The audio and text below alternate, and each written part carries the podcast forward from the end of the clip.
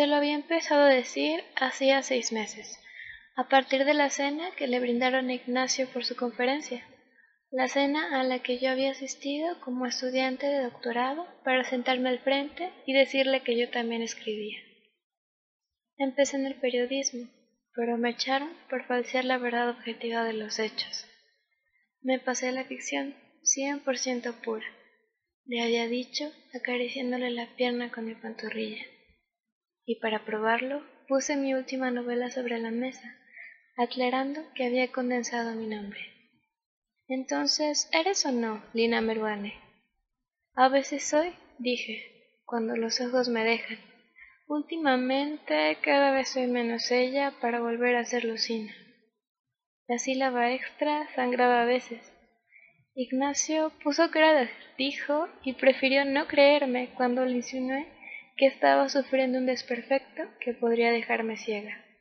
Ciega, insistí, sin dramatismo, sin dejar de sonreírle mientras nos tomábamos un trago largo en la barra cada vez más corta. Era preferible que reflexionara antes de pagar mi cuenta e invitarme al taxi, le dije, antes de tocarme, de darme ese beso mojado en la oreja y luego en los labios, antes de mis suspiros usados pero nuevos, de mi silencio absoluto. Antes de llevarme él un desayuno con panqueques a la cama, de entonarme ese bolero lánguido y empalagoso salido de una antigua guitarra, de pedirme que me quedara. Quedarme. Antes, sí, pensarlo. Que lo pensara bien, le dije mirándolo horriblemente, deseando que no se detuviera en ese pensamiento obligándolo al menos al simulacro de pensar. Ignacio, pensé yo, ya sin insistir. Ignacio, abre los ojos. Todavía estás a tiempo.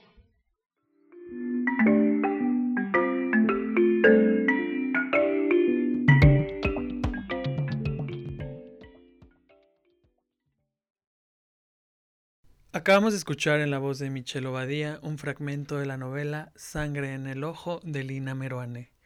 Esto es La Librería del Podcast.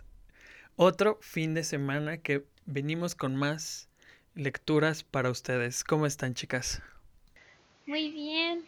Mi nombre es Michelle Obadía y estoy muy emocionada de empezar octubre con una lectura que te causa tantísimas emociones.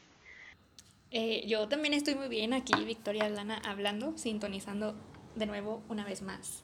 Este, y sí, qué bueno que empezamos octubre porque sí se vienen unas lecturas como muy macabras que acá, este, en recomendación de Alan, nos, nos pusimos a ordenarlas y bueno, pues va a estar chido para que no dejen de escucharnos, por favor.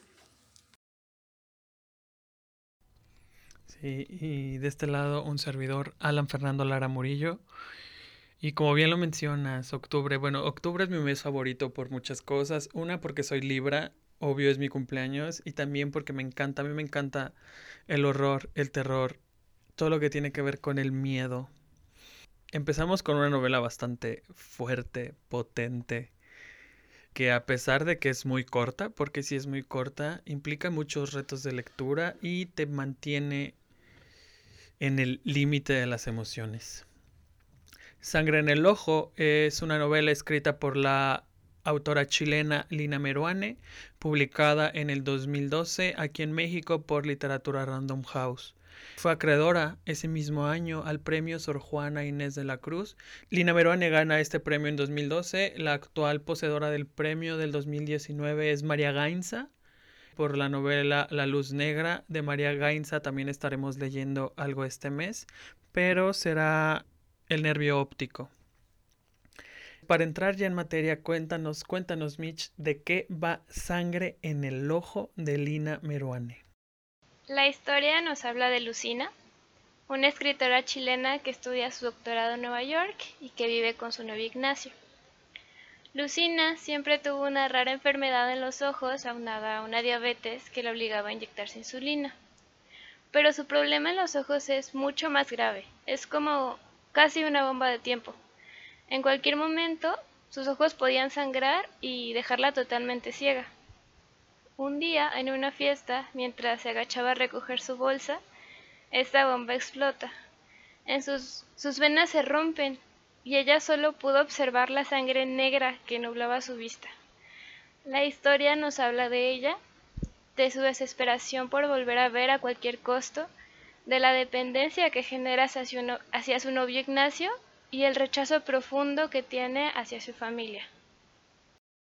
Comenzando a hablar de personajes, Lina y, e Ignacio se me hacen una pareja que a pesar de que era como reciente, luego ver cómo esta, bueno, leer cómo Lina comienza a quedarse ciega y que en algún punto este, ella se negaba incluso a decirlo pero no es hasta que ya los dos empiezan a afrontar eh, esta situación.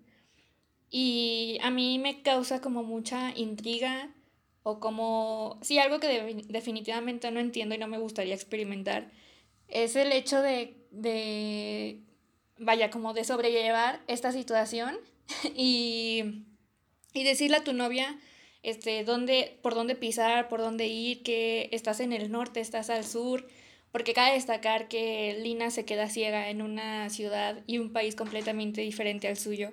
Entonces a mí me hizo pensar mucho como en el amor incondicional, que, que bueno, o sea, tú conoces a una persona de una forma y al final comienza, comienzas tú por conocerla de otra forma, o sea, empiezas como a transformar, como, sí, se empieza a transformar tanto la relación como la persona que estás conociendo. Eh, bueno, y yo creo que algo que hay que dejar bien claro, que es, es una novela sobre la enfermedad. O sea, toda la novela está plagada de enfermedad y hay algo bien interesante en cómo está contada, porque si bien eh, hablando en nuestra vida, eh, el enfermo luego tiene la culpa de, de lo que le sucede y queda como alguien que depende de, de las personas, que no puede hacer nada, que es un agente pasivo eh, y que queda relegado.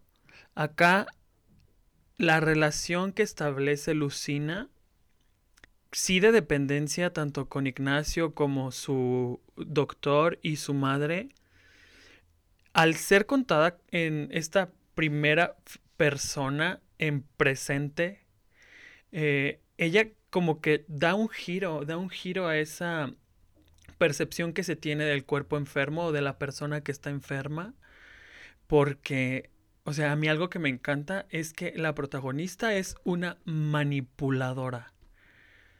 O sea, la manera en que manipula Ignacio, la manera en que manipula a, al doctor Lex, la manera en que manipula y hace sentir mal a su madre, digo, es como esta mente siniestra que que los que a pesar de que bueno, que ella es la que sufre la patología y está enferma, enferma a las personas que están cerca de ella. Es como un parásito, las parasita. Pues algo también muy interesante fue la percepción no solo de la enferma, como tú dices, sino también de la familia y de los cuidadores. Uno casi nunca habla al respecto, pero tenemos dos perspectivas muy distintas. Por un lado tenemos a la familia, que la apoya sí, pero al mismo tiempo es una familia muy chantajista que se apropia de la enfermedad y se apropia, se de la tragedia y la mamá llora y, y llora como si fuera su tragedia y no la tragedia de su hija. Y por otro lado tenemos a Ignacio, que es su fiel ayudante, que él sí se preocupa orgánicamente por ella. Y también vemos todo el proceso de Ignacio las dificultades que tuvo al, al quedarse a cargo de Lina. Y como tú dices, Lina siendo esta mujer tan manipuladora, tan parasitaria, es muy interesante. Sí, algo que me parece importante y que era justo retomar el punto que dice esta Michelle, es sobre cuando empieza, bueno, no, ya cuando está muy avanzada la ceguera y Lina regresa a Chile este, como la autora como que se agarra igual de estos, mm, de estos dos puntos para desarrollar como la interacción o los roles de, en la familia, lo que cada quien, o bueno, más bien cómo interaccionan.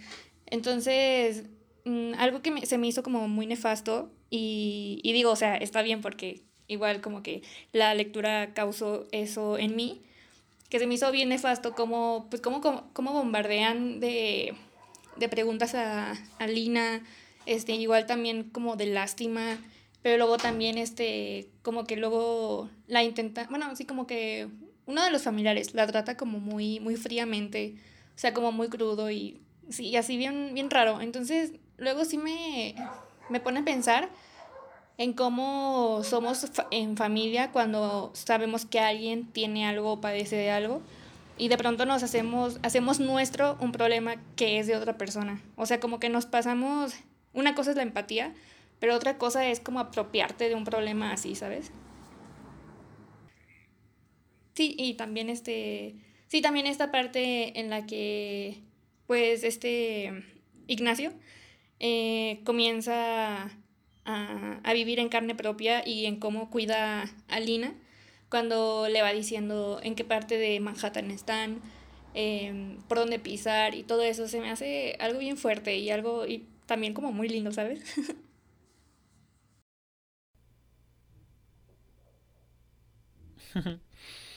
Pues sí, yo creo que al principio pensamos en, en esa relación linda, pero como se va desarrollando la historia, eh, caemos en cuenta que es una relación extremadamente tóxica.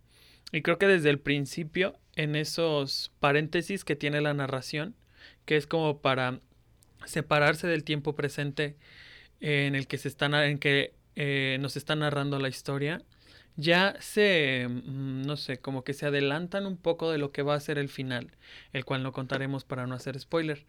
Pero el final, yo creo que es algo que todos, o sea, mientras vas leyendo ya lo esperas.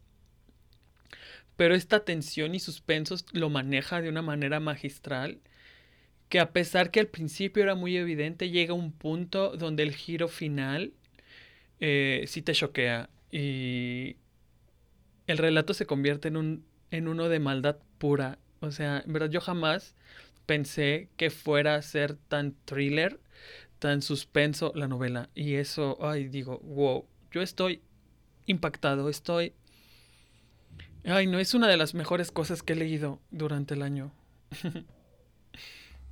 sí, ¿sabes qué? También este, bueno, al principio cuando Lina comienza a quedarse ciega en la fiesta, eh, aparte de que también como que me hizo pensar en, en que luego cuando estás en, en una situación así y estás, eh, estás atravesando por una situación como de emergencia, se me hizo muy desesperante. Em, pero esa parte justo donde describe cómo ve la sangre como muy negra y muy oscura y bien intensa, justo, justo en los ojos, o sea, lo que está viendo directamente. Esa fue la parte que se me hizo bien macabra, o sea, cuando empieza a darle esos tintes a la novela. Sí, bueno, otra creo que de las claves de la novela es que hay un juego de autoficción bien interesante, porque la protagonista se llama Lucina pero es una escritora que tiene una doble identidad y publica bajo el nombre de Lina Meruane, que es el nombre de la escritora o de quien firme el libro. Pero, bueno, un dato autobiográfico es que Lina Meruane sí, sí sufrió de una ceguera mientras vivía en Nueva York. Pero ella toma este hecho autobiográfico. Ella pensaba escribir como una memoria de ese suceso trágico, pero en una parte de la escritora dice, no, para mí esta mímesis, esta crónica no es suficiente, yo necesito eh, meter la ficción. Y hay una parte que yo creo que es donde está la clave para leer la novela y entenderla como un juego autoficcional que si bien parte de una experiencia de la escritora que firma el libro, es luego se torna en otra historia completamente diferente y no real. Y que es en bueno dice empecé en el periodismo pero me echaron por falsear la verdad objetiva de los hechos. Me pasé a la ficción 100% pura. Le había dicho acariciándole la pierna con mi pantorrilla entonces es como esa imposibilidad de contar el hecho verídico y irse a la ficción. Y creo que ahí está la clave para acercarse al texto. Estoy muy muy fascinado. Además, lo corta que es la novela eh, pero no por corta. Ah, eso sí, siento que sí es un poquito, es, sí es un reto de lectura, por cómo está narrada, por la voz, por el cambio, por estos paréntesis, porque va y viene, eh, pero aún así es masazo tras masazo tras masazo. ¿Les parece que lo dejemos aquí eh, para descansar un poquito y después regresar con nuestras experiencias de lectura en la segunda parte? ¿Va? Va, claro que sí. Eh, esto es la librería del podcast, no se vaya.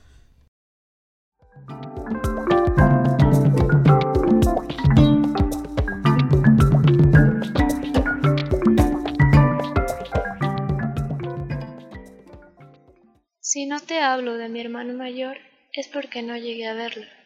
En la bruma no vi bien a nadie, pero de Joaquín no supe más que de oídas. Mensajes enviados con su secretaria, una llamada mientras aceleraba por la autopista de vuelta a su casa a hacer la maleta, a despedirse de su mujer, que también se quejaba por su ausencia, y de sus hijos, todos seguidos y casi clones, de sus dos nanas. Partiría raudo y llegaría justo a tiempo al avión que despegaba hacia China. No alcanzó a pasar a saludarme. Discúlpame, me dijo. Me moría de ganas. Sí, no te preocupes, contesté, rabiosa y resentida, ofendida como una amante maltratada. Buen viaje, le dije, sabiendo toda yo, desde el pelo hasta los pies, que otra vez huía de mí. Decidí dejarlo ir, olvidarme de él, olvidarlo tanto que nunca llegué a mencionarte a mi hermano. Un niño bueno con mala suerte, un buen tipo y con mucho mejor ojo que tú, Ignacio.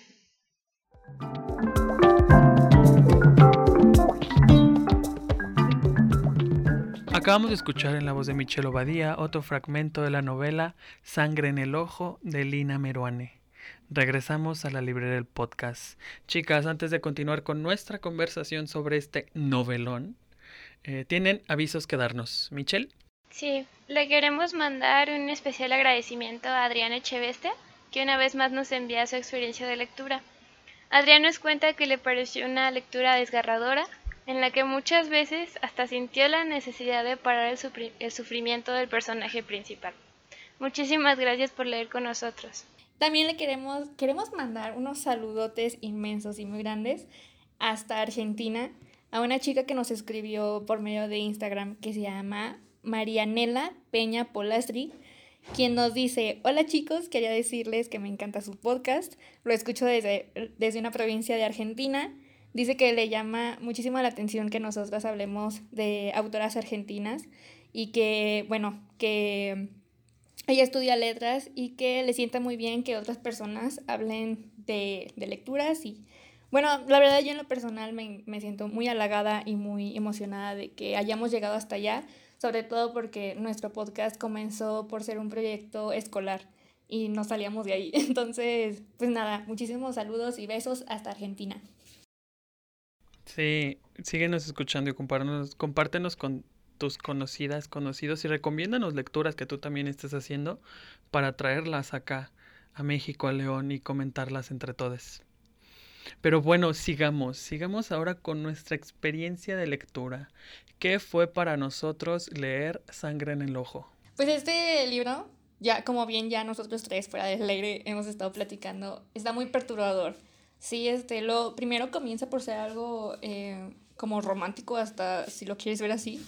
Eh, luego muy, em, muy cotidiano, pero conforme va pasando la novela, este, sí, sí tiene sus tintes macabros, como tenebrosos, pero llega un punto en el que mm, de tanto hablar sobre la corporalidad, los ojos, y sobre todo yo que le tengo un pavor y un miedo como a perder la vista, Em, sobre todo porque cuando leo, cuando estoy pintando, pues termino con los ojos deshechos. Entonces, no sé, tocar ese tipo de temas se me hacen muy fuertes y, y bueno, y, también me gusta, o sea, me, me, gusta como leer algo sobre lo que le a lo que le tengo miedo. Me da como una sensación mucho más vívida de lo que estoy leyendo.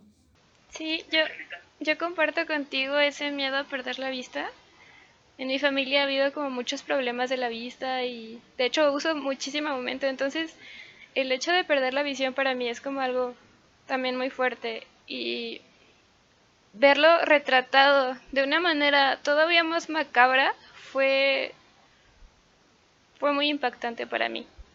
Además, eh, luego perdemos de vista, literal, la importancia de los ojos. Digo, como lectores, lectoras, sin los ojos, eh, igual, bueno, está el braille y de hecho hay una parte donde juega y hay un chiste sobre porno en braille, ¿no? Eh, de unas revistas en la novela. Pero es, o sea, a partir del acto del mirar, es que podemos acercarnos a estas historias. Yo luego en la semana ahí tuiteaba que eh, muchas veces decimos que los libros nos hablan. Y ponía, ¿y qué tal que si no nos hablan? ¿Qué tal que si lo que hacen los libros es mirarnos de regreso? Una vez que nosotros los vemos, ellos nos miran de regreso y, y nos modifican. Leía una nota que salió en el 2019 en el Clarín. Se hace una revisita a esta novela por la situación política de Chile. Eh, no sé si recuerden que, pues ya ves que hubo como estas manifestaciones y que eh, los pacos eh, la policía eh, hizo actos de represión y disparaban a los ojos eh, con balines y mucha gente pues tenía afecciones oculares y como hasta el parche se volvió simbólico como una manera de, de resistir y si bien en la novela es una enfermedad, pues también está esa tensión ahí en los ojos. Y más pues pensando en que Lina Meruán es chilena y que en, sus en las partes de Chile en la novela eh, se habla de la dictadura, eh, habla de ese Chile oscuro, feo, al que no quiere regresar. De hecho ya no quiere regresar a, a su país y Ignacio, su pareja, tampoco lo disfrutó y es como, ay, qué, qué, qué complicado. Sí, no había pensado en, en esa relación directa con lo que pasó en Chile. Este, y además, yo sí me llegué a aventar varios videos en Instagram. Ya sabes que están como advertidos de que están muy fuertes. Y sí, muchísima gente se quedó ciega a raíz de eso. Otra cosa que. y que fue de mis partes preferidas de la novela es la manera en la que Lina Meruane disloca las zonas erógenas y la sexualidad eh, de la genitalidad del cuerpo y la desplaza hacia los ojos. Esas dos, hay dos escenas sexuales que tienen que ver con los ojos que digo, yo cuando las leí me quedé, what the fuck. O sea, es como lo más seductor, pero lo más macabro y rosa con la repulsión ¿Quieren hablarnos de estas dos escenas o de alguna de estas dos escenas, chicas? Sí, hay una escena en donde ellos están regresando de Chile y van en el avión. Y Ignacio se toma algunas pastillas para poder dormir. Entonces, Lina se aprovecha de eso y comienza a, a lamerle el ojo, como si quisiera arrancárselo y para ello es como algo súper excitante y después Ignacio despierta y no sabe por qué le arde el ojo, él cree que es ese asunto del avión. Me pareció sumamente simbólico, pero también muy, muy repugnante. Sí, primero quiero eh, tocar un, punto en el que, y justo hablé de este tema con alguien en la semana, que como la sexualidad o lo que tenga que ver, sí, como en torno a esto, em, puede llegar a, rayar en, en lo, ¿cómo, ¿cómo, decirlo? Como en algo aterrador, como... ¿Bizarro? En un, ajá, o sea, como en un tema que puedes, eh, ay, ¿cómo? O sea, lo puedes como voltear, lo puedes, lo puedes moldear este, y de ahí pueden salir cosas muy macabras y muy, muy, muy feas. Y lo digo sobre todo porque incluso, o sea, tan solo en nuestra actualidad, como que eh, hasta a nosotros, a nosotras las mujeres, y entiendo que también los hombres, pero estamos viviendo en un momento en el que nos da mucho miedo ser atacadas sexualmente. Eh, incluso también te puedes llegar a, encontrar videos snuff en, en, en, la Deep Web y, y no tanto, eh, también en grupos privados, podría decirlo, este, donde se ven, no sé, muchachas tratadas muy fuertes sexualmente, violadas, descuartizadas. Entonces, eso, ese tema es como algo que me gusta hablar, de cómo la sexualidad puede tornarse algo violento y, y, y terrorífico. Antes de la escena del avión hay una previa donde van a tener sexo y Lina empieza, bueno, Lucina empieza a, a sexualizar los ojos de, de, Ignacio, pero Ignacio le dice que se detenga y ahí se interrumpe como el acto sexual. Y después regresamos a la escena del avión muchas páginas después y logra su cometido, pero lo hace sin consentimiento, o sea, literal, o sea, la la escena es siniestra porque si no, bien no son los genitales de Ignacio, es una parte del cuerpo que Lucina desea y hace su cometido a sabiendas que Ignacio no quiere. Eh, y bueno, es como la manera en que está narrado eh, es magistral porque toda la maldita novela estás al vilo estás con la ansiedad. Yo estaba con la ansiedad a tope. Y como comentaba hace un rato, si bien ya presentía en que iba a terminar, que también el final es aterrador, eh, cuando llegué sí me desarmé y dije, ay no manches, o sea, ah, ya, sus comentarios finales de la novela, chicas, para ir cerrando. A ver, pues yo creo que si les gustan y miren, o sea, y hablando de muchos tintes, los tintes macabros, em, lo, algo que les cree mucha atención, este, y bueno, y sentir como la incertidumbre, claro que los recomiendo, eh, sé que lo van a disfrutar porque, bueno, yo entiendo que parte de la gente que le gusta como el terror es sentir la incertidumbre, sentir esto de qué va a pasar, y, y sí, léanlo definitivamente. Sí, yo también lo recomiendo muchísimo. Si les gusta el terror, el suspenso y todo ese asunto del cuerpo, es el libro adecuado para ustedes. Los va a tener en la orilla del asiento toda la novela. Por mi parte, eh, para añadir y no repetir, está escrita de manera magistral. En tan pocas páginas logra desarrollar una historia compleja en extremo sobre muchos temas, sobre eh, la enfermedad, sobre el cuerpo, sobre la autoría, sobre la autoficción, sobre eh, ser eh, migrante, sobre el migrar, estar en dos espacios y no sentirse propio en ninguno. Leanla, o sea, no tiene desperdicio alguno. Además que Lina Meruane es una de las voces, es de las escritoras eh, más relevantes en las letras hispánicas contemporáneas y en la literatura en general. Eh, y pues nada, Vico, eh, como ya es costumbre de cada semana, ¿dónde pueden seguirnos? Nos pueden encontrar en Facebook como La Librera y en Instagram como arroba la librera podcast. Ahí están mm, todos los links que, que ustedes necesitan para direccionarlos a las lecturas también nuestro calendario de, cada mes. Y bueno, pues nada, sigan, síganos, estén al pendientes para que sigan leyendo con nosotros. Sí, les recordamos que esta semana que inicia, que es del 5 al, bueno, a partir del 5 de octubre, por ahí del martes, miércoles, tendrán con ustedes el calendario para noviembre, para que empiecen a hacer sus lecturitas. Y pues nada, nos no nos toca otra más que despedirnos, chicas. Bueno, esta fue Victoria Lana. Un gustazo estar otro fin de semana con ustedes. Los quiero mucho. Bye, sigan leyendo. Esta fue Michelle Abadía. Muchas gracias por, por quedarse hasta el final. Los quiero mucho. Chao, chao. Lean mucho. Y aquí un servidor, Alan Fernando Lara Murillo. Esto fue la librería del podcast y lean, lean mucho. Adiós. Bye. Bye. Bye. Bye. bye.